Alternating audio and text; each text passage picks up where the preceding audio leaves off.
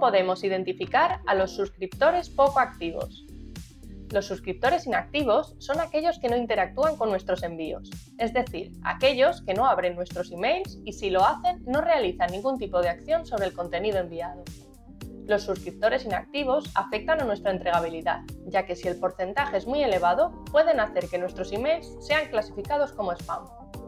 Identificarlos es muy fácil, Tan solo tenemos que crear un segmento con los suscriptores que no han abierto ninguna newsletter desde una fecha concreta, por ejemplo, los que se dieron de alta hace más de un año y no han abierto ningún envío, o bien que no han hecho clic en ningún enlace.